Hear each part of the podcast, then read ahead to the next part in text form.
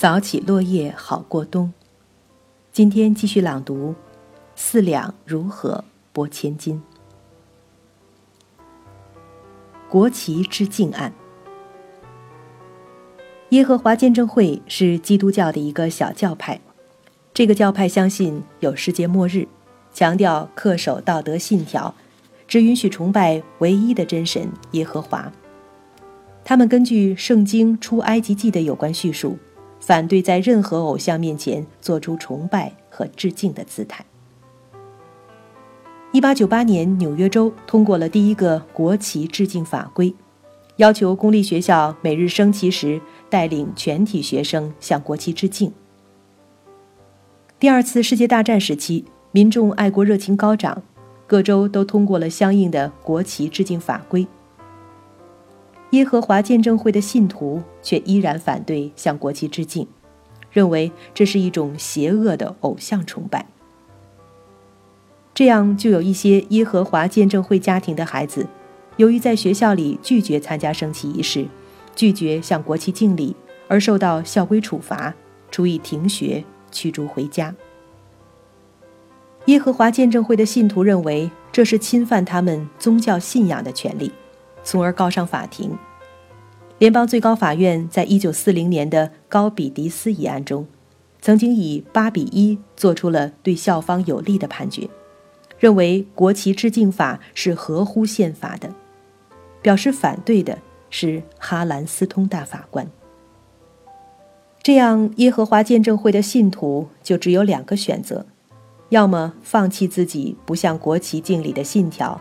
要么自己的孩子就不能到公立学校读书。如果到此为止，没有人出来挑战，国旗制定法规就是一项法律，司法系统不能主动出来表示修正裁决。好在美国的法律文化中，民众以身试法挑战法律的门是永远开着的。一九四二年，耶和华见证会信徒巴内特家姐妹俩。在学校里拒绝向国旗敬礼，被学校停学。巴内特向联邦地区法庭提出控告。出乎很多人意料的是，联邦地区法庭的三位法官做出了对巴内特有利的一致判决。帕克法官在判决书中承认，在一般情况下，低级法庭应该随从最高法院已经做出的裁决。但是这个案件涉及宗教信仰的权利，情况有所不同。如果耶和华见证会的孩子因为拒绝向国旗敬礼而遭学校驱逐，那么他们受到宪法保障的宗教自由的权利，无疑还是遭到了侵犯。他们判决强迫耶和华见证会孩子向国旗敬礼是违宪的。帕克法官指出。多数对个人或无助的少数的暴政，始终被认为是民意政府的最大的危险之处。国父们为了对付这种危险，在宪法中写进了权利法案，以保障每个人都有一些基本自由。这种自由是不管什么政府权力都不能剥夺的。权利法案不仅是对行使立法权的指导，它是这块土地上的基本法律的一部分。学校方面同意让巴内特的孩子上学，不要求他们参加升旗仪式，但是州教育局决定向联邦最高法院上诉，这就是著名的西弗吉尼亚州教育局诉巴内特案。一九四三年三月十一日，联邦最高法院听取两造辩论，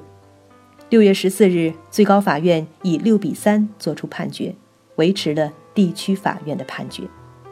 推翻了最高法院三年前在高比迪斯一案中的判决。贾克森大法官在最高法院的判词中写下了一段话，被认为是宪政民主制度中法庭功能的最有名的辩护词。权利法案的真正目的是把某一些东西从政治冲突的此长彼消下解放出来。放置在一个民众之多数和官府都够不着的地方，把它们确立为法庭所依据的法律原则。个人的生命、自由和财产的权利、自由的言论、自由的新闻、崇拜上帝的自由和集会的自由，以及其他一些基本权利，是不受投票表决影响的。他们不依赖于选举的结果。对最高法院作用的实证观察。自从民意测验的方法渐渐规范和完备，半个多世纪来，对几乎所有重大社会问题积累了数量不小的民意测验数据，从而可以从统计学的角度，在重大社会和政治问题上，对最高法院裁决结论和民意测验结论进行比较。人们发现了以下结果：第一，最高法院和民选的国会参众两院相比，和民选的总统相比，其裁决意见和民意测验的一致程度基本上是相同的，至少并不明显低于民选的立法和行政分支。第二，最近半个世纪中，最高法院的裁决意见明显不同于立法和行政分支，也不同于民意测验的。大多集中在和民权有关的案件，特别是有关弱势人群和异端人群的权利方面。第三，在最高法院裁决和民意不一致的重大案件上，最高法院意见和社会精英阶层，如学界、新闻界、政界、法律界、商界精英的意见的一致程度，要明显高于和底层民众意见的一致程度。第四，在影响美国社会面貌的涉及民权的一些重大案件上，比如涉及宗教与信仰自由、言论自由、新闻出版自由、结社自由和嫌疑犯权利的历史性案件上，最高法院裁决起了带领民意的作用。有些案件在作出裁决的时候，只有百分之二十的民意支持，高达百分之八十的民意是反对的。在几年以后，这个比例却倒了过来。学者们对这一现象的作用机制作出分析，认为最高法院和民众之间有着直接和间接的多方面互动，他们之间是绝对绝缘的。最高法院大法官们有足够的渠道来了解民众的意愿，在制度层面上，大法官的提名和任命。上诉案件的筛选、听证程序、宪法对弹劾联邦法官的规定等等，形成了民选的立法和行政分支对最高法院的内外制约，使得最高法院这一非民选的机制不会失控。不论这样的考察和分析是否有足够长的时间和足够多的数据，其结论是否有足够的说服力。值得深思的是。